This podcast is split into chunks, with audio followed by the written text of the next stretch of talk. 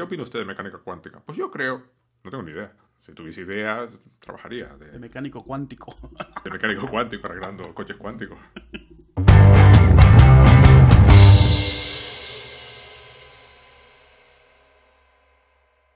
Bueno, hoy es eh, miércoles 14 de mayo. eh, mi nombre es Alex Vega y estoy otra vez con el co-host Eduo, Eduo Diola. Manda cohosts. Eso. Y, el, y tenemos hoy de invitado, que ya lo habéis oído, a nuestro amigo Pedro Jorge Romero, Muy bien. alias P. Jorge o Eso. Jorge. P. Jorge. Es un personaje de Tiene la, el- la P muda. Jorge. Jorge, sí, sí. La Jorge. Jorge. Así, Bueno, Pedro. así con la garganta. Pedro Jorge, ¿qué es un electo preformativo? Performativo. ¿Qué es un electo ¿Eh? Ah, performativo? ah, no. bueno, eso es, eso es una traducción. Hoy, hoy había examen y yo Hoy no, yo no es estudiaba. una traducción bastarda del inglés. Básicamente lo que te quería decir, estábamos hablando de Twitter y de lo que pasa en Twitter. Eh, eh, y Eduo, en el comentario antes de- del episodio, ya, ya dijo que Twitter no hay más de X, amor, odio, mm, indiferencia o lo que sea, que en cualquier otro sitio humano. El- la diferencia es que en Twitter se, se te pueden juntar mm, cientos, miles de personas. Y llega un punto en que compensa, mm, por una cuestión puramente de, de personalidad humana, los seres humanos tendemos a ser así, a actuar como si. Y si expresas una emoción, a expresarla con más dramatismo del que se le expresaría a un familiar. Un familiar le diría, "Ay, qué pena se murió García Márquez. En Twitter es, básicamente, eh, se murió García Márquez, van a entrar en las librerías a quemar sus libros y nunca podremos leer nunca más un libro de Gabriel García Márquez, ¿no? A veces da la impresión de que muere alguien en Twitter y, y las personas en Twitter sufren más que sus familiares cercanos y amigos. ¿no? Pues a ese tipo de, de cuestión me refería. Eh, en un momento dado compensa porque el medio es limitado, tiene 140 caracteres, tienes que dejar clara la cuestión, compensa exagerar lo que estás diciendo, ¿no? Una hipérbole. No es tanto hiperbólico, no, porque en realidad no, no, no, es, no es ni siquiera deliberado, es, un, es una cuestión mm, de coste-beneficio de, de lo que estás haciendo. Sí, y, y hay un factor social muy grande. O sea, ha pasado las veces que hemos visto que muere alguien popular versus alguien importante y, y se da mucho más cobertura a, a- a alguien que... A ver, es como los trending topics, o sea, lees más y terminas escribiendo más del que más famoso sea o del que más se está hablando, al margen de realmente su relevancia real. Y sí que termina, empieza a ser una especie como de competición, ya sea a quien saca la mayor mierda de esa persona si le cae mal, o a quien lo pone en un lugar más alto todavía si, si le gustaba, o si quiere aparentar que le gustaba. De repente, con Gabriel García Márquez se ha visto mucho, gente que jamás he visto hablar nunca de García Márquez, resulta que era su mentor, su, su, Sí. su ejemplo de vida y tal, y gente que tampoco había hablado hablar nunca de García Márquez empieza a comentar pues que le escribía los discursos a Fidel Castro, que no sé cuánto, ¿sabes? O sea, es como de repente estas cosas pues, en teoría eran igual de importantes ayer y anteayer. Y, y no estamos hablando de dos meses, durante años nunca has oído a nadie comentar algo que por lo visto era tan importante y tan así. Y, y- y es, un, es, una, es muy obvio que hay un tema ahí mucho de, de, de representar en ese momento una postura y de hacerlo de una forma memorable porque al final de cuentas quieres que te lean y te retuiteen Eh, y te citen y es lo que hay. Vamos a ver, hasta hace poco eso era además mm, territorio de, de la columna de periódico, es decir, era, era el columnista del periódico el que se comportaba de esa forma, con el añadido de que el columnista de periódico, incluso hoy, es decir, ba- basta con ello, habla, eh, habla como si estuviera interpretando la palabra de Dios, ¿no? como si fuese, bueno, como si fuera conducto directo de la palabra de Dios, de la verdad hacia la página. ¿no? Sí, como, Entonces- como un narrador, como, un narrador que está contando la, la- cómo La, es. la verdad, sí. Está leyendo, verdad, él está leyendo el libro de la verdad y te lo está transcribiendo a ti para que lo leas. Eso hace, o hacía, en general, que el, que el columnista fuese ante todo mm, altivo o, es- o- o snob o se mostrase mm, muy por encima de ti.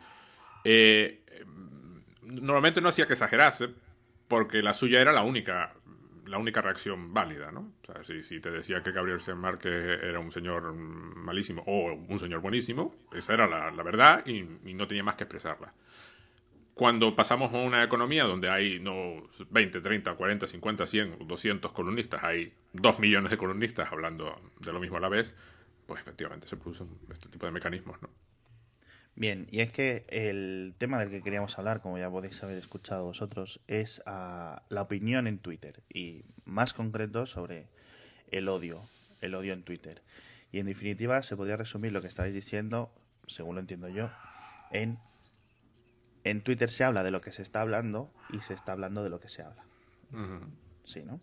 Hay, hay una parte de eso. Y otra parte es que a veces hablas no por hablar, hablas porque quieres que te vean hablando. Eso, es, eso es diferente. Sí.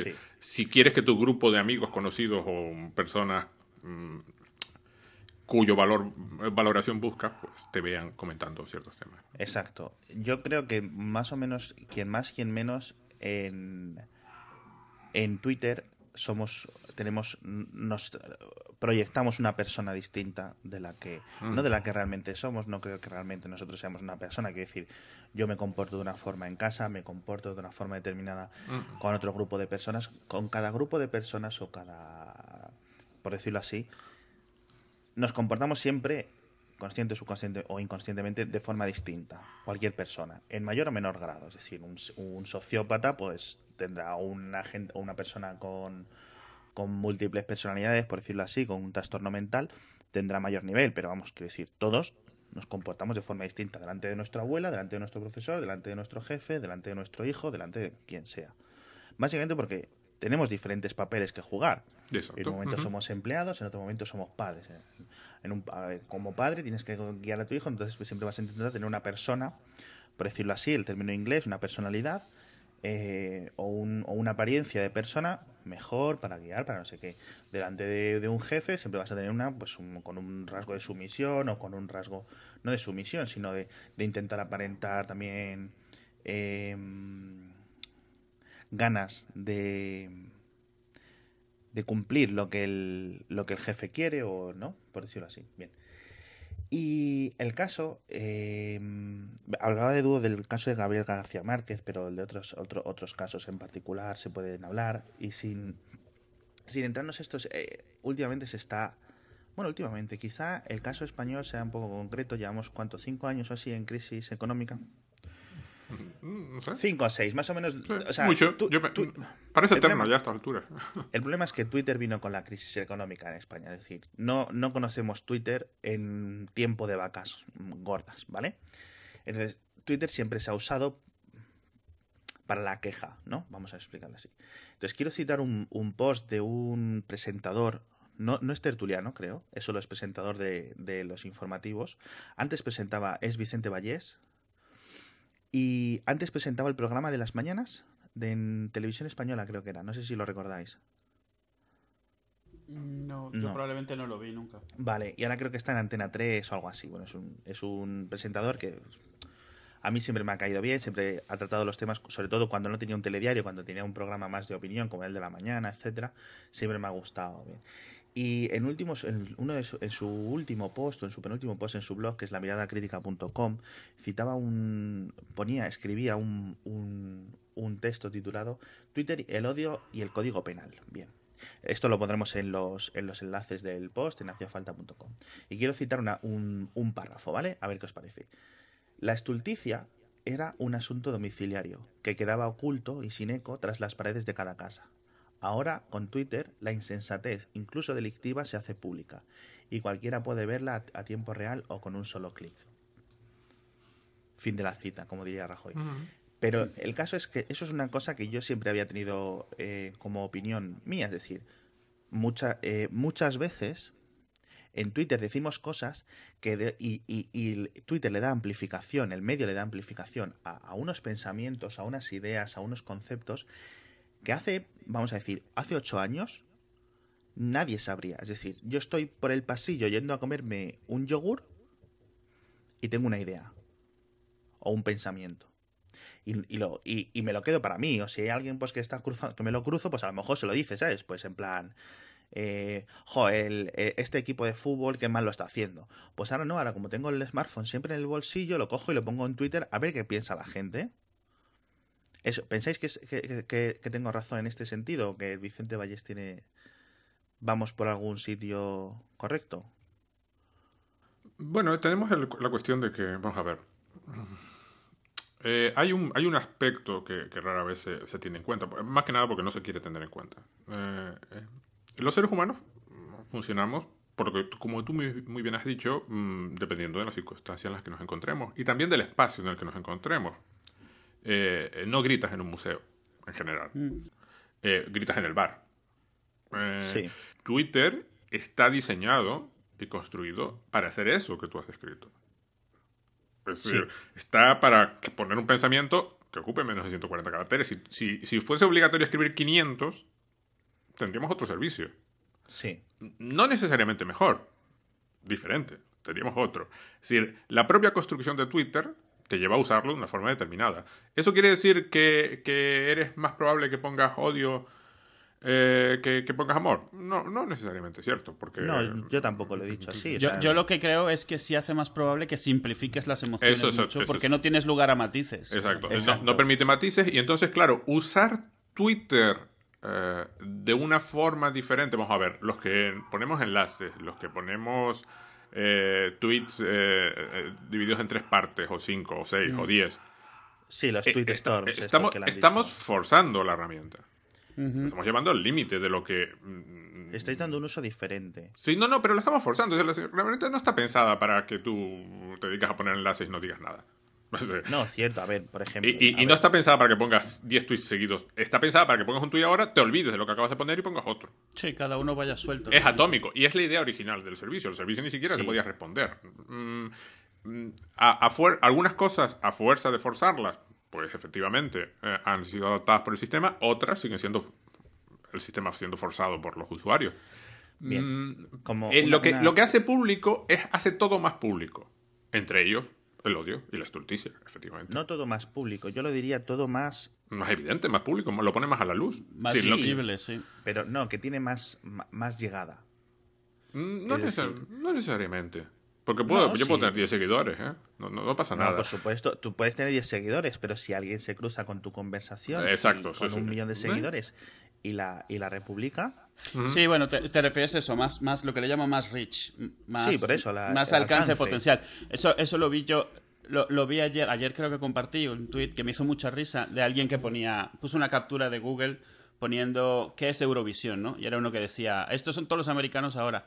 Lo, lo había puesto una chica que tenía 500 seguidores, que en Estados Unidos no es nada, y estaba flipándolo porque empezó a tener, al principio tenía 50, 60 retweets y de repente tenía 7000. Porque eso, lo pilló a alguien que le hizo mucha gracia con muchos seguidores y de ahí, claro, el efecto es multiplicativo. Y, y lo mejor de ver el hilo de respuestas es su propia reacción de que está alucinando, eh, diciendo que el teléfono se le está muriendo de tanta notificación, de que no, no- o sea, no entiende qué es lo que sucede, y amigos suyos diciéndole que lo aproveche, pero ella sin saber cómo, o sea, no, ¿cómo vas a aprovechar eso? ¿Qué puedes hacer? No puedes hacer nada. Y, y- y es, es una, es, es un sitio donde había sido muy obvio ese, ese alcance que puede tener cualquier tweet que escriba cualquiera si llega al sitio correcto y en ese momento hace clic con alguien que tenga mucha distribución. bien. Otro, una nota que quería comentar antes de seguir avanzando en este tema, a lo que ha dicho Edu de que simplifica las cosas. Yo creo que en Twitter hay que elegir o simplificación del concepto que queremos expresar o rapidez o inmediatez. Es decir, yo puedo escribir, vamos a seguir usando el caso de Gabriel García Márquez porque es un caso bastante neutro y bastante inocuo. Yo puedo decir, qué pena que se haya muerto García Márquez en un tuit, cabe y lo y es lo primero que se te viene a la cabeza cuando tú escuchas se ha muerto o te enteras de que se ha muerto este señor. Bien. En caso de que te dé pena, que en principio es lo normal o lo más habitual. Bien. Por otra parte, yo puedo coger y en vez de o sea, no, son alternativas. Eh, puedo coger y en vez de escribir ese tweet, puedo esperar un rato, analizar lo que yo eh, siento, por decirlo así, y en 140 caracteres, usando el lenguaje adecuado, puedo escribir una opinión mucho más acertada, mucho más concreta de lo eso. Para mí, Gabriel García Márquez era una persona que no sé qué, que no sé cuánto quiere decir. En 140 caracteres bien aprovechados cabe mucho, mucha, mucha, mucha más información. De hecho, yo no sé si vosotros os habéis dado cuenta, pero en estos años de uso de Twitter, ahora ya lo, lo- uso menos, eh, sí me he dado cuenta de que una vez que tú escribes un, un tweet y te dice la herramienta, te dice, bueno, te has pasado, has escrito 220 caracteres y empiezas a reducirlo. Y ya no es simplemente reducir cómo lo has escrito, es decir, quitas un par de espacios, eh, algún artículo indeterminado por ahí suelto, lo que sea, no, no, no. Reduciendo, reescribiendo el, la... ¿Sabes a lo que me refiero? Sí, sí. reescribiendo cómo lo has escrito, el concepto tal, aprovechas mucho mejor y eso creo que nos hace mejor mejores escritores, es decir, a, a- a todos, es decir, capaces de expresar en, en texto escrito nuestras opiniones mucho mejor. Que es uno de los grandes rasgos, por ejemplo, de los escritores. Es decir, tú coges, escribes una novela, te, se te queda en, por ejemplo, vamos a decir una, una palabra, o sea, un número, eh, 60.000 palabras, que no sé si es constituyente de novela o no. No, más o menos. Eh, Vale. Y, y- y- y eso es el, el- el primer borrador. Entonces luego ahí empiezas a decir, bueno, pues todo esto es redundante, esto ya lo he dicho, esto no sé qué. Empiezas a eliminar, a eliminar, a eliminar, que no es que es una, en principio, no sé mucho, pero creo que es una de las buenas normas de lo- todos los escritores. Es decir, no ser redundante, no escribir más de lo que tengas que escribir, etcétera, ¿no? Pero eso se puede hacer cuando hay fricción. ¿Qué es lo que te pasa si tú eres escritor? Yo me pongo ahora a ¿A qué te escribir. refieres? ¿Qué Sí, fricción? yo me pongo ahora a escribir una novela. Imagínate, Sí. tardo lo que sea que tarde en escribir mi novela. Mi novela no se va a publicar mañana. Hasta Sí. ahora, hasta ahora era así. Eh, primero tenía que buscar quién la publicase. Eh, eso daba tiempo a que yo empezase a pensar. mm, Pero eso es el proceso. Pero es- ese es el sí, sí, sí, pero espera, déjame, déjame acabar. Entonces, Sí, y hay una serie de pasos y condicionantes por el camino que me llevan a, a- a- a- a- a eso, a la publicación final, si se llega a publicar. Eh, a medida que avanza la tecnología, muchas de estas cosas se reduce toda la fricción. El, el- el- el- paso que hay entre escribir y publicar es cada vez más pequeño. Y en el caso de Twitter es, es prácticamente instantáneo. Imagínate que Twitter se hubiese diseñado diciendo, sí, vale, te voy a dejar publicar el tweet si me lo confirmas dentro de una hora.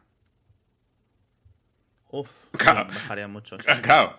Eh, introduciría una fricción totalmente artificial. Es decir, en eso estoy de acuerdo, es totalmente artificial. No tendría por Vale, de es acuerdo, decir, pero eso, eso entra parte dentro ta- tanto del proceso de negocio del Pero quiero decir, una novela, tú, la, gente, así. la gente que sigue un proceso, como un novelista o, un- o una poeta o alguien así, eh, sigue el proceso porque en, en parte lo que le gusta es el proceso. En parte el proceso es, es lo que... Es lo De la que- parte artística, es la parte artística que... de- de Eso es a lo que me refiero. Escribir un tuit no tiene nada de eso. Hombre, puede tenerlo. Puede tenerlo, pero ese es el problema. Puede tenerlo. No lo tiene. A eso El nos referimos Edu y yo. 999 no. A eso nos referimos Edu y yo. Es, decir, es inmediato. Tú tienes la cajita, escribes y publicas y aparece. Se acabó. Eso Bien. lleva a que tú puedes escribir la barbaridad mayor del mundo Sí, que delante de una persona hubieses pesado, vacilado dos segundos y no lo hubieses dicho. exacto. Y eso es a lo que me refiero. Es decir, son cosas que no diríamos ah, ah, cara a cara, por decirlo así. Muchas cosas, ¿eh? Otras cosas sí, claro, por supuesto. O, no enfrente de cualquiera. Exacto. Claro. Bueno, La- pero a lo, a lo que vuelvo. Está así la herramienta. La herramienta está diseñada así y ya le gusta a Twitter que sea así. Es decir, no tiene nada de malo. Lo que quiero, lo que quiero decir con esto es que Twitter no es natural. No es, no es un árbol. No es que las manzanas mm, sean así y tengan ese color. Es que Twitter alguien lo ha fabricado para que sea así. Yo creo que simplemente es falta de... No es que sea falta de diseño, no, los- no, no, no podría decirlo así. es No, no, no, no, todo lo contrario. Está, está diseñado para ser así. No es falta de diseño. Ojo, todo lo contrario.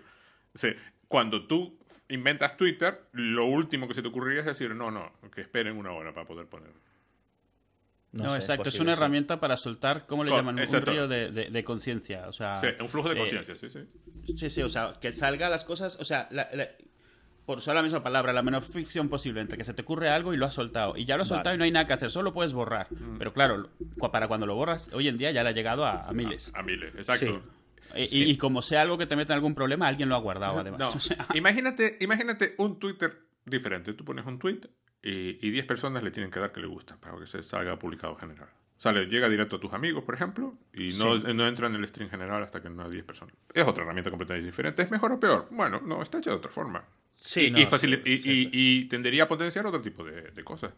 A eso Bueno. me refiero por falta de, de diseño, es decir, es una caja que llega a la gente que... No, no, no, no, todo lo contrario. No, no, es que es la, esa, esa es la parte que, que- que quiero dejar clara. No es falta de diseño. Está diseñado de la forma en la que está diseñado. Bien. No, no, no, es, eh, eh, no es una caja negra. No, no, No, no, sí, es- estoy de acuerdo, Está estoy de acuerdo. pensado para que sea así. Es decir, otra cosa es que eso pues potencia según qué cosas y potencia otras. Potencia que alguien pueda decir, pues hay un avión caído en el agua en la costa de Gran Canaria. Y resulta que es un barco cargando con no sé qué. Y lo diga Sí. inmediatamente. Y está confirmado. Como si. Como si lo hubiese llamado por teléfono y hubiese ido 20 individuos a mirarlo. Exacto, y lo que se ha creado es el equivalente a una leyenda urbana en, el, en, en cuestión de 10 minutos. Exacto. Lo que, lo que antes tardaba, por ejemplo, una década en generarse y en llegar a toda la población y que será, no será, qué será, Y- Eso tarda una década, por decirlo así. Y luego, Y ahora tarda 10 minutos. y luego, por otra parte, gente en situaciones de, de peligros, en terremotos y este tipo de cosas, pueden usar Twitter para transmitir información con, toda con la misma inmediatez. Bueno, pues la inmediatez tiene un precio. Por un lado, una cosa, y por el otro lado, ganas otra. Pues es lo que sucede con estos. Lo que, lo que- lo- pero lo- insisto, eh, no es que, no es que eh, eh, Twitter sea un canal de comunicación completamente natural por el que fluye eh, los tweets como si nadie los hubiese escrito y nadie estuviese manejando el sistema. No, no, el sistema es- el canal se diseñó para que funcionase tal y como funciona. Sí, de, hecho, la, la- el- el, la forma más fácil de, de verlo es simplemente. Hay una funcionalidad que añadirle a Twitter tomaría una hora como mucho, que es el poder editar un tweet. Y, y- Sí, y no, durante bueno. años. No, no, es lo que tardaría, porque solo necesitas referenciarlo, escribir. O sea, me refiero en la web, no en los clientes. O sea, pero añadir la funcionalidad de editar un tweet es algo que le tomaría una hora a alguien que conozca Mm. internamente Twitter, porque tienes todas las herramientas ahí, solo es cosa Mm. de activarlo. O sea, no más. Y- Vale, pero es una decisión de diseño que tú no puedes editar un tweet, lo puedes borrar y eso es todo lo que puedes hacer. No hay más. De la misma manera que es una, decisión de, una decisión de diseño que tú no tengas un histórico infinito accesible de forma fácil Perfecto. o de ninguna forma en los mensajes privados. Vale. Vamos a centrarnos más en el tema que queríamos contar, porque hablar de, de lo que es Twitter y tal es una cosa que podíamos haber hecho en 2006 y tener la mis- o en 2007 y tener la misma conversación. Quería centrarme en la parte de lo que el odio, por decirlo así, o sea, el cuando en, en la parte más negra de Twitter, ¿vale? Más que en la en Twitter en general. Bien. Eh, entonces, siempre viene a la mente, o al menos a mí, cuando estamos hablando de estas conversaciones, de lo que le llaman el discurso del odio, o en inglés el hate speech.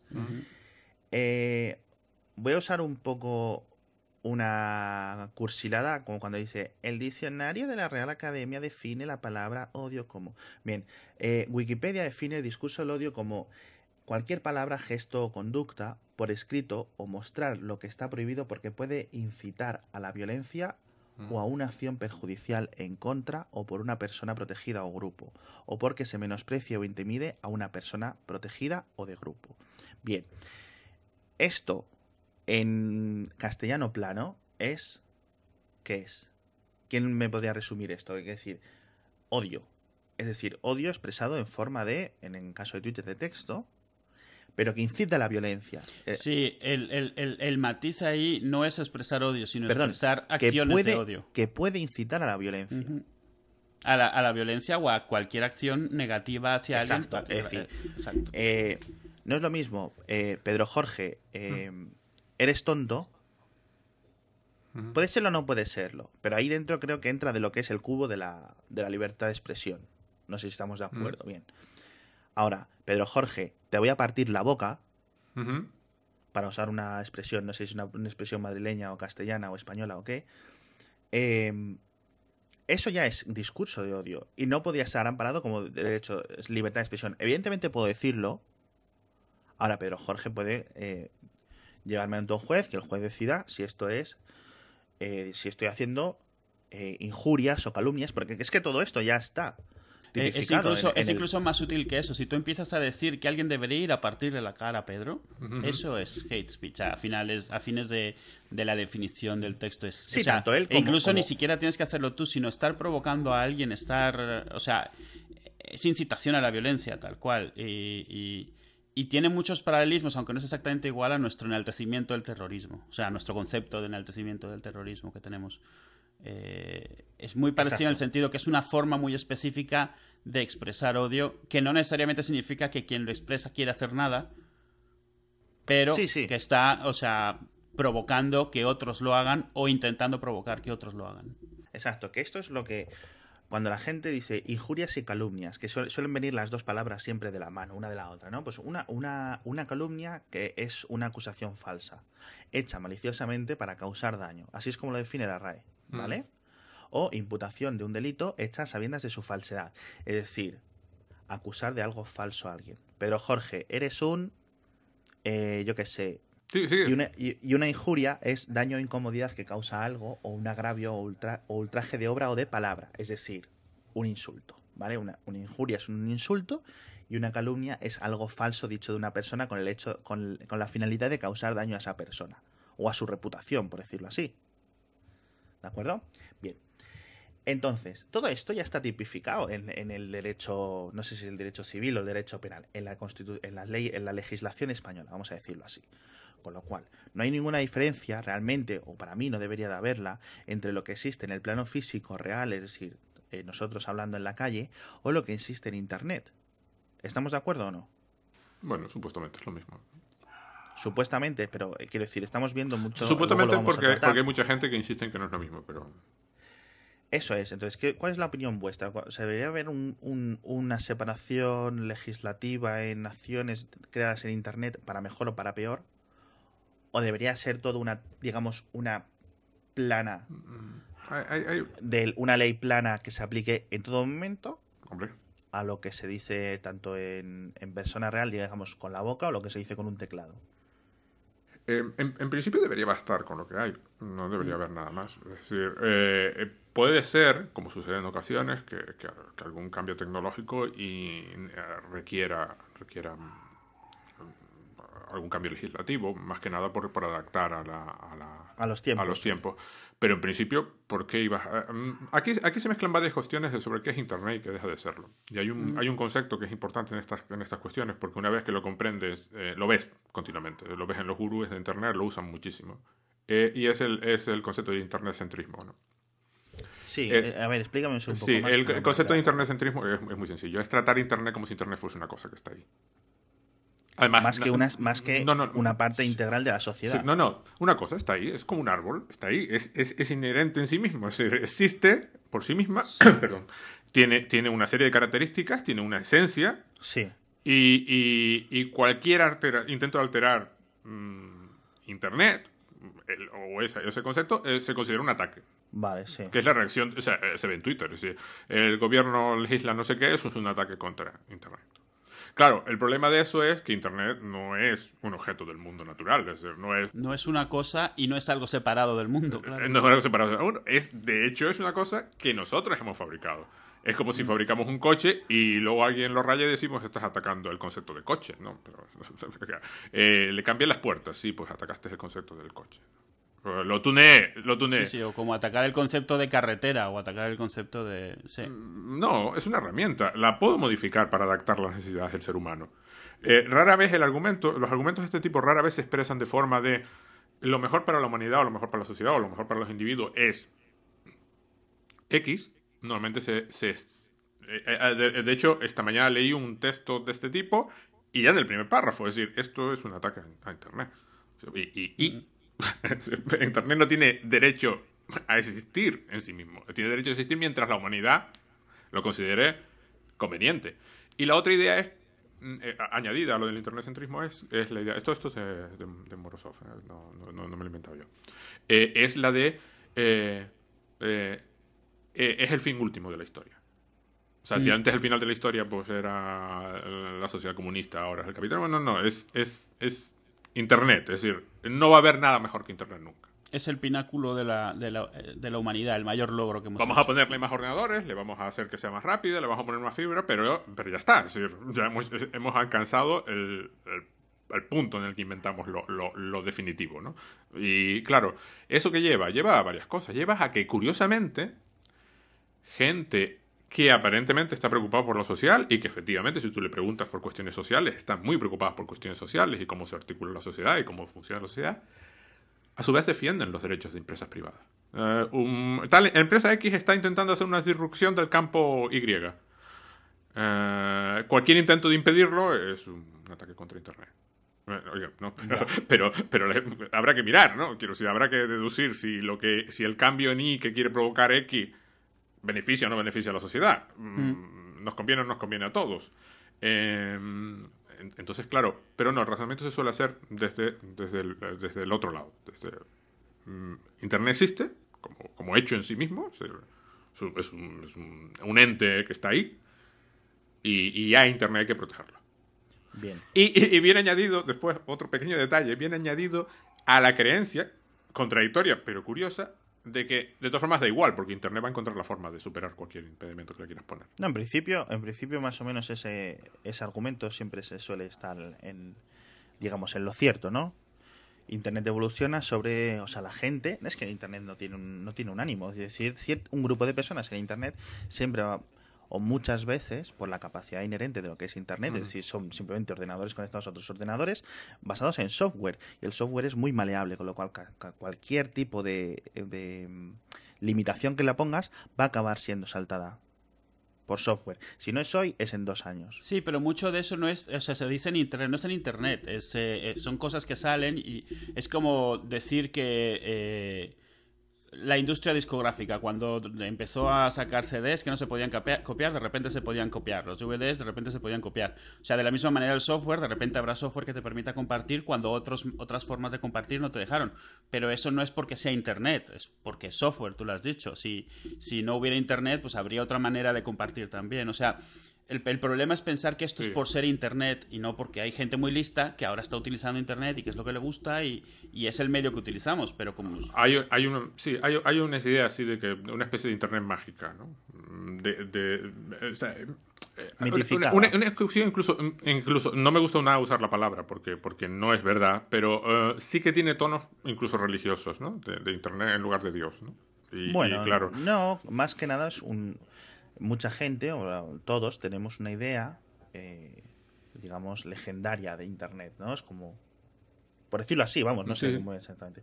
Entonces, quería, quería, pasando el tema este de lo del que es el discurso del odio, la diferencia entre mm. hacerlo en persona o hacerlo en mm. Internet, quería, hay, un, hay, una, hay una diferencia. La capacidad de anonimato, de anonimato aparente, que son dos cosas bien distintas, mm en internet es mucho más posible que en la calle. Si yo puedo ponerme un, un pasamontañas, perdón, ir a tu casa y desde la acera con un megáfono decirte, eres un licenciado en Derecho, mm. por ejemplo. Te lo puedo decir y ya está. Y me voy corriendo y ¿qué le vas a decir a la policía? Pues un señor con un pasamontañas me ha dicho que soy un licenciado en Derecho. Es para mí, voy a empezar yo este tema, para mí el, el tema del anonimato es indiferente a la hora de expresar una opinión. Principalmente porque no hay un anonimato real. Es decir, esto lo hemos. Está hiper demostrado. Es decir, ¿cuántas veces hemos visto al típico super hacker que no sé qué, cree que ella estaba. Estoy detrás de 400.000 proxies y 500 cuentas del Tor. Y luego al final ha acabado en la cárcel por medio A o por medio B. Bien. Sí, porque ha subido una foto en la cual por la ventana se ve la calle en la que está. O acciones pasadas o, que. Y, lo que dices es justo lo que algo que yo quería comentar ahora, o sea, lo del anonimato. El problema del anonimato es que es muy relativo, o sea, la gente o sea, hablamos de anonimato a alguien que Si alguien que, en vez de ser en, Twitter, en vez de ser eh, P. Jorge y en su bio pone soy Pedro Jorge Romero eh, y en, la, ciudad poner, eh, pues me parece que pone Santiago de Compostela, para el caso de este señor, pondría hmm. em, Canarión 459. ¿Quién es Canarión 459? Pues un licenciado en Derecho. Yo no soy Canarión. A ver, oye, oye, oye, te estás pasando hoy. ¿eh? Yo no soy Canarión, ¿eh? no, vamos a usar mejor el caso para no usar esta. Vamos a poner conejero, por ejemplo. no, vamos a usar el caso de Masa Enfurecida, que dice Dúo, porque me parece que es un, un muy buen ejemplo. Sigue Dúo. No, es exactamente eso. O sea, yo a lo que iba es que hay un, un segundo tipo de anonimato y es eh, uno que no es real, pero que es situacional. Tú cuando estás comentando con tus amigos que piensan igual que tú en el bar, no necesitas estar gritando, tampoco es cosa de que nadie te pegue. Eh, tú, puedes, tú puedes estar diciendo unas burradas, unas burradas que son literalmente ilegales. O sea, que si si alguien te demandase por ello y mostrase la grabación, estarías incurriendo en, hate speech, en hate speech, en eh, enaltecimiento del terrorismo y en lo que se te ocurra. Pero estás entre amigos, es una forma de anonimato.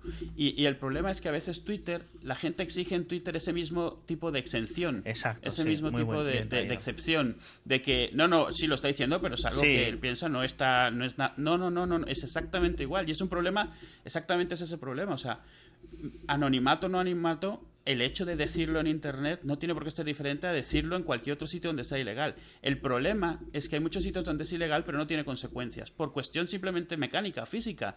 No hay nadie que esté viendo lo que dice todo el mundo en su casa o en un bar hacia a, otras personas. Así que, pues, Sí, claro, pero vamos, eso no se puede perseguir, no porque no sea ilegal, sino porque no es práctico perseguirlo y porque tampoco es el plan, la gente es como es. Pero se está pidiendo esa exención en Twitter donde sí que eres público de verdad, donde sí que tienes ese alcance que no tienes hablando con tus dos amigos que piensan igual Sí, que sí. tú en el bar. No, y las. las, Y, las- y donde, o sea, sabes que ellos, ninguno de ellos va a decidir que por lo que tú dices, pues coge una pistola cualquier sobremesa familiar. O sea, si, la, si las Sí, sobremesas. que es muy fácil que caigan si- decir si- unas si cosas de repente una especie alienígena grabara todas las sobremesas familiares o las conversaciones de bar y las publicara en un zip y las bajáramos todos, al día siguiente la fiscalía estaría hiper desbordada y dos meses después la mitad de España estaría en la cárcel. Y la otra mitad de España tendría Mm. que ser contratada de guardia de cárcel para vigilar a tanto descancelado. Porque es que todo el mundo eh, eh, incurrimos, se dice así, incurrimos en, en delitos de este tipo. Constantemente. Constantemente.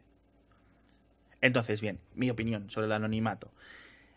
Debería de ser el anonimato en Internet, por decirlo así, o el anonimato aparente, que siempre es bueno recordarlo. No existe el anonimato, es decir, si el gobierno o la institución que sea o la administración que sea quiere el, la IP eh, o los metadatos de la cuenta más enfurecida, por decirlo así, que creo que nunca han tenido ningún. Esta cuenta en concreto a mí me parece graciosa o te puede parecer un poco cargante y tal, pero bueno, creo que nunca han tenido ningún ninguna cosa que haya sido delito, o siempre, además, siempre ha estado dentro dentro de lo que es el derecho de parodia, tal, que quizá podríamos tratar un poco después. Eh, la podría conseguir en cuestión de horas. Va con la legislación actual. Cojo la IP, luego eh, solicito a las operadoras tal, tal y tal que me digan que cuál usuario de sus redes estaba conectado desde esta IP en este momento. Bien, a no ser que estén usando lo que sea, redes públicas, con lo cual de todas formas se requeriría una, una, una investigación policial que determinaría fácilmente, en cuestión de el tiempo que sea, un par de meses, un, tres meses, cuatro meses, pero se acabaría dando con, con las personas que están detrás de más enfurecidas, su- suponiendo que sean personas que ya se podría conseguir seguramente bastante fácil, simplemente preguntando. Yo creo, vamos, a quiero Sí, decir, sí, vamos. Sí, no. Y, y no, y como te pongas, te fijes un poco ciertos patrones. Básicamente por metadatos. va. O sea, Eh, ¿Quién está comentando desde mismos clientes y de mismas temáticas que más han enfurecido a las mismas horas? Entonces ahí va- vas, vas eh, digamos, quitando, quitando negativos, casos negativos, y al final te vas quedando pues, cada vez con menos gente y puedes más o menos. Bien. Debería ser, mi pregunta es, ¿debería ser el anonimato un agravante en el anonimato aparente en Internet, un agravante en una condena por discurso de odio? Es decir, si yo voy y le digo a Pedro, eres un licenciado en Derecho, ¿vale? Debería, en la calle, a su cara, si le estamos hablando por la calle, yo le digo, mira, Pedro, me parece que eres un licenciado en Derecho, me parece muy mal lo que estás haciendo. Debería haber un agravante si se lo digo por internet, desde Twitter, con el nick, eh, yo qué sé, culoplano 456. Es decir, intento esconderme, intento que Pedro no sepa quién soy. ¿Vosotros lo consideraríais así? El, el problema, bueno, el problema aquí, eh, bueno, son dos. Depende de lo que estamos hablando. Hay tanto eh, ataque a alguien como incitar Vale, a sí, otros a que cierto, ataquen a alguien. Eh, Eh, vale, perfecto. Pero, reformulo, pero lo que no sé, o sea, pregunta. realmente a lo que voy, o sea, digo por, por añadirlo, pero vamos, no es importante para esto. No, no, pero bien, reformulo la pregunta. Es decir, ¿hay alguna diferencia entre yo decir en mi sobremesa con mi cuñado, eh, alguien debería de matar a este hijo de puta, a decirlo en Twitter bajo la cuenta culoplano456? Hay, hay un, o sea, sé que legalmente se nota, pero no sé si es un agravante. Si lo es, debería serlo por igual. Si no lo es, una es decir, yo soy, perdón, no en mi casa de sobremesa, es decir, voy a un bar, es decir, algo público, no en mi casa. En mi casa imagino que tendría, no sé exactamente la legislación, pero tendría unas protecciones porque estoy en mi casa y tengo un X más libertad o lo que sea. Es decir, pero si me intento ocultar bajo un anonimato aparente, ¿debería ser un agravante en caso de, de- de condena? ¿Lo consideréis así? Yo no lo no considero así. Yo considero que el agravante debería ser, en caso de haber condena, que evites a la justicia, pero eso ya existe, ya está tipificado. ¿Que hoy en evites día. a la justicia? ¿En qué Eh, sentido? Sí, a ver, en teoría el que eh, el que tú seas o no seas anónimo es irrelevante cuando se hace cuando se hace una condena se puede hacer sin saber quién ha sido el, Sí, por el- su- el autor. Bueno, no estoy muy al tanto de eso. No, se puede, o sea, se puede porque hay un, puede Sí, haber no, una que puedo- investigación. que- que es- sí, sí, cierto, pero vamos a ver, quiero decir, me, me refiero a que yo una vez yo voy al juez porque me ha pillado la policía, ¿no? Diciendo esto. Debería haber una debería de ser, es decir, a mí me dicen multa mil euros o multa dos años de cárcel o lo que sea, me da igual. Debería decir que en vez de ser dos años de cárcel fueran tres o en vez de ser mil euros fueran dos mil por el hecho de que yo haya intentado esconderme bajo el anonimato aparente de internet para decirlo. Para mí no hace diferencia realmente. en parte porque sé que no hay un anonimato real, o sea, solo es una cuestión de dedicarle más tiempo a saber quién ha sido alguien. Y, en, el caso también porque incluso sabiendo de quién es la cuenta, la investigación la tienes que hacer igual porque es muy fácil también hacerte pasar por otra persona. Eh, eh, para mí no debería hacer diferencia. O sea, si, si esto llegase realmente algún día a, a, legislarse de forma más estricta, porque hoy en día requiere. Es, es totalmente excepcional cuando se hace algo al respecto, por eso es noticia. Eh, pero si llegase a, legislarse de forma explícita, a mí no me parece que debería hacer ninguna diferencia. Debería hacerla si obstruyes, o sea, si tratas de, mantener el anonimato, de decir que no eras tú y resulta que sí eras, o sea, pero ese tipo de cosas hoy en día creo que ya están contempladas. Porque ya es directamente, o sea, si mientes y dices que no eras tú y resulta que sí. Un, licenciado en Derecho Real. sí, este porque este esto, es, esto es muy, muy complicado. No, esto es muy, muy, muy complicado. Ahí se pueden argumentar muchas cosas diferentes, con lo cual... Sí, y, hay un montón de matices que están cubiertos tal vez no de la forma en la que, en la que querríamos. Por eso comentaba lo que decía. Es posible que no importe si es anónimo o no es anónimo, porque a fines de justicia, si se, si se mm. captura a la persona, es, es lo que importa. Eh, Pero igual que, por ya ejemplo, se está crímenes... ajusticiando por el hecho de haber provocado la violencia, al margen de que lo hayas hecho en, en algunos crímenes hay un agravante por nocturnidad, ¿cierto? O por planificación y el de ventaja es, por ejemplo, si yo eh, le meto un puñetazo a una persona que pesa un tercio de lo que peso yo.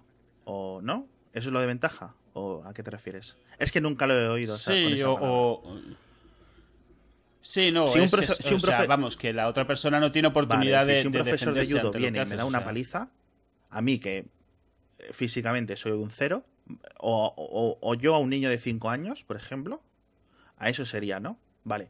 Bien, yo me refiero a eso, un tipo de agravante de otro. O sea, una que considera un delito, es decir, a esta persona, ¿has matado a esta persona? Tú, sí. ¿Lo has hecho por la noche para que te vea menos gente? Pues más dos puntos de, de nocturnidad. ¿Lo has hecho pensándolo, planificándolo, no sé qué, y no ha sido cuestión de una irracionalidad del segundo? Más tres puntos de cárcel, ¿no? Por decirlo así. Sí, premeditación y alevosía. A eso es lo que me refiero yo con un agravante. Si una vez, una vez encontrado el delito, debería haber un delito, o sea, debería ser eh, más castigado o menos castigado. Bien. Eh, otro tema que me gustaría tratar como agravante es, digamos, la capacidad de alcance o de amplificación de eso. Es decir, voy a dar dos ejemplos. Uno de Internet, entre comillas, y otro de eh, la vida real, entre comillas. Para mí, ya hemos dicho que ambas, y creo que para los tres, ambas cosas son la misma cosa. Es decir, es lo mismo decir, alguien debería dar una paliza a Eduo, para dejar a P. En paz. Alguien debería de, darle una paliza a Eduo con 10 followers que con 10 millones de followers. Es lo mismo. Y, por otro lado, es lo mismo decir en el bar, al lado de 10 personas, alguien debería dar una paliza a Eduo que irme a una, manifestación de un millón de personas, subirme al, al a, ¿cómo se dice? Al atril, ¿no? Y o coger un megáfono y decir, alguien debería dar una paliza de dúo, es decir, la capacidad de alcance, o perdón, o hacerlo desde un periódico. ¿Saben a lo que me refiero? Un periódico con un millón de tirada. Versus hacerlo en un, em, en un fanzine o algo así, para usar términos un poco más antiguos, ¿no? De, es decir, debe, sé que esto está legislado, es decir, creo que, perdón, sé no, creo que esto sí está legislado, es decir, que la capacidad de alcance en una injuria, en una calumnia, tiene un agravante. ¿Os parece bien? ¿Os parece bien aplicarlo sobre todo a Twitter para seguir un poco en el tema? Es decir, no sé si me habéis entendido. Sí, sí. Que la persona con 10 millones de followers eh, tenga un agravante de la persona con 10 followers nada más al hecho de decir una calumnia similar o una misma calumnia. Eso es, estás en el territorio Spiderman. Nueva York. Un gran, un gran número de followers implica una gran responsabilidad. Cierto. Mm cierto. Entonces, no tenemos nada. Aún así, no, aún, sí, aún así hay un problema con, con lo que comentaba antes de, el, anonimato situacional. En este caso, la, la diferencia es que, aunque tengas 10 followers, si tu tweet lo ven 10 millones por cuestiones de cómo funciona Twitter, sigue siendo tuyo Sí. y lo has escrito tú. Mientras que si dices algo en el bar con cinco personas, si ellos lo repiten, tú puedes decir que no lo has dicho. Sí, pero vamos a ver, por ejemplo, ahí tengo yo dos salvoconductos, o sea, decir, dos excusas, mejor dicho, para esto. Eh, yo puedo tener 10 followers y decirlo y decir una cosa privada me puedo defender ante un juez de decir, no privada, sino- no es una conversación privada, decir, mire, señoría, esto lo he dicho porque pensé que lo iban a leer hasta 10 personas. Que alguien se pasara por ahí y lo retuiteara con 10 millones de followers no es culpa mía. No sé si se puede argumentar eso. No creo que nuevo, se pueda. tendríamos De, de todas formas, es que aquí también volvemos otra a, a- volvemos a, un- a la forma en que está diseñado Twitter. Mm, eh, Twitter no es público ni es privado. Bueno, Twitter no, es decir, o una página web. Yo tengo una página web con 10 visitas. No, pero que Bien. quiero, sí, sí, pero lo que quiero decir es que, por ejemplo, en el caso particular de Twitter, de los followers y seguidores, eh, una persona con 10 seguidores en su cuenta tiene ciertas expectativas de privacidad. Eso es, eso es, eso es a lo que me Porque, refiero. porque da porque da por supuesto que hombre que no lo va a leer nadie más de esas 10 personas. Mm, y, y una persona con 10 millones de seguidores dará por supuesto que ya se tendrá que cuidar de lo que dice porque lo van a leer di- no, no tiene idea de quién va a llegar a leerlo entonces eh, em, Twitter no es tanto que sea público o sea privado. Es decir, ¿tendría sentido, por ejemplo, extraer el tweet de una persona mm, con 10 seguidores y decir, mira qué estúpido es, mira qué falta de ortografía mm, cometió? Bueno, es que esa persona estaba escribiendo para sus amigos, tampoco tenía... tenía Sí, Quiero decir, lo escribió así rápido como escribimos todos. No le dio mayor no le dio mayor importancia. importancia, precisamente porque, porque estaba subiendo un espacio mm, no privado totalmente, pero sí razonablemente privado. Es decir, sí, desconocido. sí, yo ¿no? lo te entiendo. Entonces, claro, mm, aquí se muestran, mm, se mezclan muchas cuestiones entre el anonimato, lo que es la legislación, lo que es el insulto y el odio y este tipo de cosas, en que, en que mm, Twitter no es exactamente público, o es público para algunos usuarios de Twitter, extremadamente público, y para otros usuarios de Twitter es menos público. Y, y hay toda un- un- una serie de situaciones intermedias que son muy difíciles de valorar, ¿no? Como, como acabas de decir tú, es decir, efectivamente, si yo tengo una cuenta de 10 seguidores y una cuenta de 10 millones de seguidores, eh, no tiene el mismo impacto todo lo que digo. Vale. Entonces, más o menos creo que estamos de acuerdo en el que debería. Sí, en la hay, hay, un tuit de hace, de hace una semana o así de, de Luis Secli- de Luis Seca donde decía que, le- que una de las cosas que no le gustaban de Twitter era que a lo mejor podía hacer un comentario al margen sobre alguien, un comentario de pasada, y un millón de personas se le echaban al cuello a esa persona Sí. porque es su alcance y, y todas consideraban que tenían que opinar sobre el tema, muchas de ellas sin ningún tipo de autocontrol ni de... eh, No, eh, ni de autoridad en la conversación. ni de son- autoridad, ni de saber cómo decir las cosas, ni de dónde viene el tema, pero como, o sea, pero sí exagerando lo más posible, como ya comentamos, es una de las cosas que es muy fácil hacer en Twitter, especialmente si quieres hacer un comentario mucho más gracioso que los 700 que han venido antes que tú. Sí que es Eh, porque notar. claro, todos ponen en copia a Luis C.K. Entonces, Claro, por supuesto. y, y dice que es una de las cosas que menos le gustan. Y era gracioso, no gracioso, era interesante ver gente contestándole que eso era lo que más les gustaba de Twitter. Supongo que porque les daba la oportunidad de sentir que estaban compartiendo algo con alguien a quien admiraban, no lo sé. Pero él lo decía con bastante amargor, ¿sabes? O sea, sí, sí, como- sí, sí, lo leí. Es que, es, que, es que el Twitter no es igual para distintos tipos de usuarios. Ni, ni Claro, para y significa que tienes que tener mucho. No, tú no puedes ser espontáneo en cuanto cu- pasas de cierto de cierta Claro. cantidad de followers, porque resulta que, los que lo que dices tiene consecuencias y, com- y, y si no quieres tenerlas, resulta que no puedes poner cualquier cosa que pienses, porque no puedes asegurarte que un millón de personas lo van a tomar como lo estás diciendo. Bueno, y los casos estos cómicos que ponen la primera tontería que se les ocurre y Sí, a, a Oswald Patton le pasa mucho. le, le pasó a quien Steve Martin le pasó hace poco. también. Sí, también. Es Y luego decir- termina teniendo que explicar y se les nota que les está dando por saco explicar porque les parece Esto es.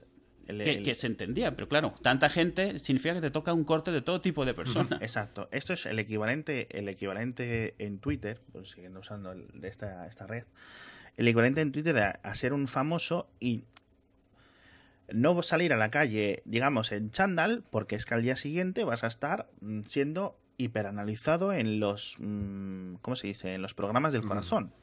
Famosa, sí eres Cuando- famosa. Los fa- no creo que a los famosos les pase. Cierto, es cierto que hay un. es Hay un más- sesgo es más considerable. procli- Eso, el sesgo. Sí, la pero ya no es solo que salgas Pero en bueno. chándal, es que van a empezar a especular que es que porque seguramente te han dejado, te has O peleado con el novio. Has o sea, perdido el dinero, lo que sea. Sí, no porque vayas simplemente en chándal, o sea, sino porque eso no puede significar, tiene que significar más cosas. No puede significar que ibas por el periódico y ya está. Sí, o sea, sí. no, no, no. Todo, todo hecho del mundo tiene sentido y significado último. sí. Es el, el- es el equivalente a 10. A 10. Es decir, tienes una responsabilidad, que no sé quién lo decía, creo que lo decía Pedro. Bien, entonces ya el último tema para tratar, eh, mi pregunta es eh, que si podríamos encontrar alguna diferencia entre eh, ser políticamente correcto, que es lo que esperamos de todas las figuras públicas, por la, la razón indiferente por lo que sean públicas, equiparando figura pública en la vida real a alguien con muchos followers en, en Twitter. Bien. Y si hay alguna diferencia entre ser políticamente correcto y no hacer discurso del odio. Mm, No, no, no, no, no, no entiendo para nada la, pos- la posible distinción. Bien, es decir, yo tengo 10 millones de followers Sí, o soy Josh Clooney. sí, Mi opinión sobre un tema sí. siempre va a tener que ser mucho más medida. Por que la de mm, Pepito de los Palotes o alguien con 10 followers en Twitter. Sí. Ujú. Eso, eh, y si hay alguna diferencia entre lo que yo diga, de la forma que se me no se me puede acusar de que simplemente lo estoy diciendo por ser políticamente correcto.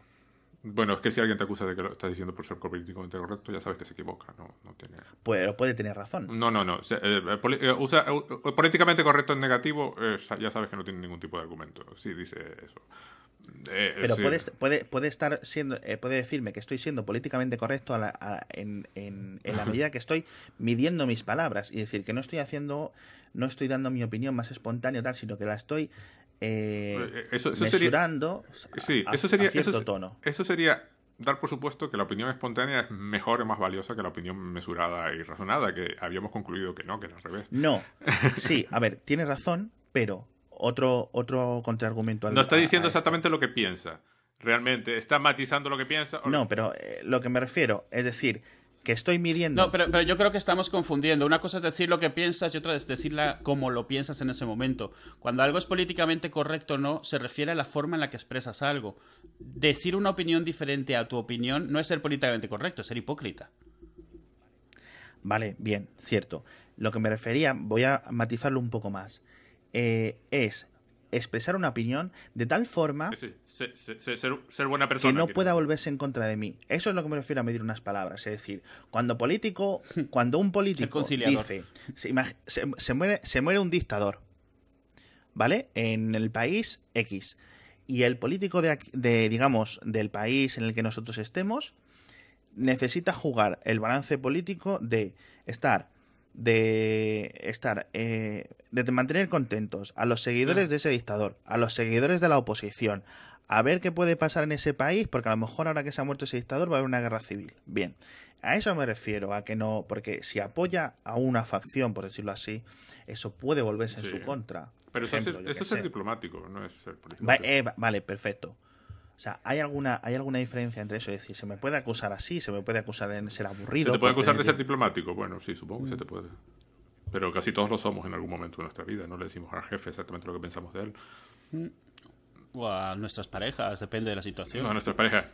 O a nuestras- sí, a, a todo tipo de personas que encontramos por ahí. Claro, ¿no? entonces diferentes personas, eh, eh, quedamos en el que diferentes personas preferirán seguir o leer o leer la opinión de eh, personas políticamente incorrectas, es decir, que Sí, piensan es cualquier cosa y distinto. que dicen Eso es así. distinto, porque políticamente incorrecto no quiere decir, no, no quiere decir, no es lo contrario de diplomático.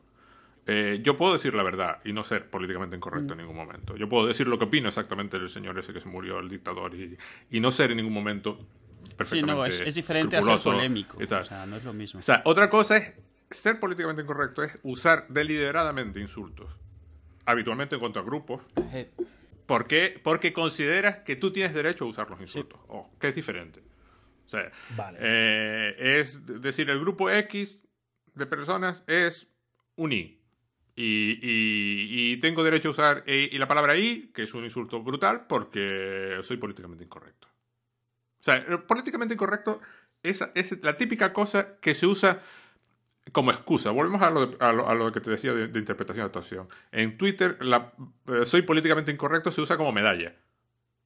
Eso implica que voy a tener que decir cosas políticamente incorrectas porque quiero ser políticamente incorrecto. Sí, es- y además Ser- es ser buscar, políticamente es buscar la forma sí. polémica de decirlas para que causen un mayor impacto o choquen aún más.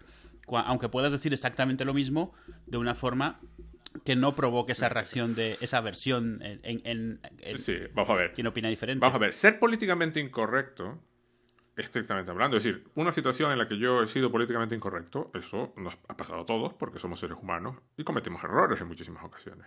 Pero básicamente, ser políticamente correcto es ser un ser humano decente y no insultar a la gente. Sí, es tomar en cuenta, Se- se resume es tomar en cuenta cómo va a afectar lo que dices a quien se lo dices. Y, y elegir Mira, yo- si le afecta bien o mal, eh, sin Sí, importar lo que sea que estás diciendo. Sí, No, no, no, no, no, no, no, no. Se- eh, eh, vamos a ver, eh, por partes. Eh, ser políticamente incorrecto es realmente no decir algo que vaya a perjudicar a una persona, que otra persona no se vaya a tomar mal.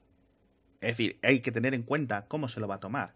Y, y siempre decir, no solo, y, y evitar decir lo que No, no, no, yo creo es, es, cierta. es, es un matiz No, no, muy ahí, sutil, ahí- pero no. ahí- ahí- ahí no estamos, no, no estamos O sea, ser políticamente Eso, no, pues correcto es la realmente- forma en la que dices las cosas, no las cosas que dices. No es lo mismo. Sí. O sea, eh, Vale, vale, de acuerdo. Entonces es siempre es, entonces es un poco lo que decía. No es si quizás sea lo que dice BP Jorge debe ser diplomático. No, no, el diplomático es otra no, cosa. no, diplomático lo he ejemplo, comentado yo que es lo que lo que es intentar jugar con eh, la- las posiciones y mantenerte. no sé si la, la ambigüedad Sí, sí, sí, y, no, y no comprometerte. Yo me podría comprometer en un tema, decir lo que creo que es la verdad sobre el tema y en todo momento intentar no insultar a nadie, que es diferente. Vale, sí. Eh, Y, y- y entonces, ¿cómo definimos a, la- a- a- para, hacer un poco de algo lateral? Eh, ¿Cómo definiríamos a alguien o al, o al tipo de conversación que intenta siempre acomodarse a los oídos de la audiencia que le escucha? mm, eso tiene muchos nombres, no tiene ningún tal. Eh, Diplomático, ladino, acomodaticio, pues, no tiene nada. Muy bien. O sea, yo, yo aspiro, yo, yo, vamos a ver, yo aspiro a hablar contigo y no insultar a tu raza, por ejemplo. Mm, Eso es ¿Qué pol- raza? a tu raza, la que Ah, sea que tengas. Yo no sé, como no te he visto nunca en mi vida, no, no sé cuál es tu raza ni tu color de piel. Espero hablar los- contigo sin insultarte. Eso implica que hay un montón de palabras que intento no usar. Ojo, que soy un ser humano y me equivoco continuamente y a veces uso palabras que sé que no debería usar. Eso no, eso no, eh, eso es intentar ser un- una, buena persona, no es intentar ser Sí, diplomático, no, ¿eh? no, porque te puedo decir, decir lo que me parece que está mal, pero eso Vale, perfecto. Bueno, yo creo que con esto, o sea, a no ser que queráis decir algo más, yo con esto cerramos el tema. Eduardo, Edu siempre tiene algo más que decir. Sí, pero es que a mí si me preguntáis, yo siempre puedo seguir hablando. Claro, eh, él puede seguir hablando. Yo también puedo seguir hablando, ver, pero él por- puede seguir por- hablando. de- del tema de lo de Twitter y eso sí, lo podemos dejar aquí. Lo, lo volvemos a tocar otro día, a ver qué, qué- qué recibimos, qué comentarios recibimos y Sí, porque sobre todo por ver qué es lo que interesa de lo que hemos dicho, porque a lo mejor no Exacto, hemos tocado este- algo que eh, resulta que... Yo, yo, yo simplemente me, me gustaría, me gustaría resumir la posición, si puedo, al final. Todas estas cosas Sí. que pasan en Internet, es decir, lo que nosotros tenemos, y ya el uso de la palabra Internet ya implica internetcentrismo, pero, pero eh, por ejemplo, Twitter, Google, eh, Yahoo o cualquiera de estas cosas mm, no, no son objetos del paisaje. No están ahí porque nacieron. Son, esto es más un jardín y, y cuando conviene se pueden cambiar las cosas de sitio. Eh, Twitter no es perfecto tal y como está y se podría cambiar. Y la idea de, mm, ¿se podría cambiar Twitter? Sí. ¿Se podría cambiar de esta forma? Sí. Bueno, los propios de Twitter lo hacen continuamente. Eh, no es un ataque contra Twitter o contra Internet o contra tal. Es un intento de mejorar el mundo y hacer que las herramientas sean mejores. Sí, perfecto. No, podríamos quedar como este tema para otra esa, que mejora se le puede hacer, podríamos tratar en plan el tema de silenciar usuarios, de silenciar palabras, podríamos tratarlo en otro episodio. Vale, pues este ha sido un, un episodio un poco más de opinión que otros, más de centrado en, en temas de opinión. A ver qué os parece. Recordad pasaros por haciafalta.com para, para expresar vuestras opiniones o enviarnos eh, emails o a cualquier email arroba haciafalta.com a edu alex o en Twitter arroba haciafalta. Eh, recordad que podéis suscribiros en iTunes, eh, simplemente escribiendo podcast.haciafalta.com os redirigirá a la dirección de iTunes del feed. Y para los que sois otros clientes o necesitéis el RSS, recordad que es podcast.haciafalta.com facebook.com barra index.rss. Y, y sobre, Y y poco sobre más. todo, eh, a ver, esto es algo que no se suele hacer mucho, entonces ver si interesan estos temas, porque Exacto, darnos, darnos vuestro, ah, vuestro comentario sobre lo que hemos comentado. En redundancia, feedback, Yep. por favor. Bucles, loops, fruit loops. Y buenas noches, eh, buenos días, buenas tardes. Eh, Pedro, muchas gracias por estar con nosotros a hoy. ti. Y gracias a, a Edu otra vez. gracias a ti, gracias a ti, Alex. Buenas a todos. Buenas noches. Adiós. Adiós.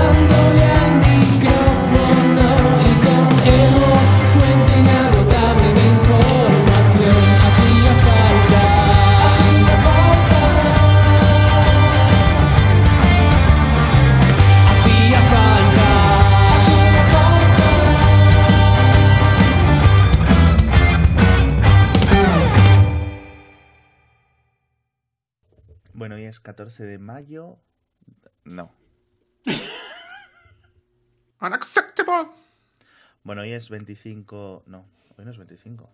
Un segundo. Unacceptable. Si no empiezo yo. Hola Alex, hola Edu. Hola, Pedro. Edu, hola. Este es el episodio, no sé, alguno, hay un número. Hoy es 14 de mayo y vamos a hablar de cosas. ¿Cuál es el número?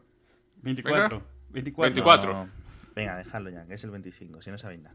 A ver, Es el, 20 es el 25, ya está, ya lo puedes dejar así. Es el 25. Es el y estamos aquí 25. para hablar. ¿Por qué? Nos gusta hablar. Te- te- esto tendría que tenerlo apuntado y leerlo. Unacceptable. Claro, le, le has dicho, le has dicho que se deprisa y claro, se ha bloqueado. Ya no sabe, ya no sabe qué día es, no sabe qué episodio es, no sabe cómo te llamas, no sabe...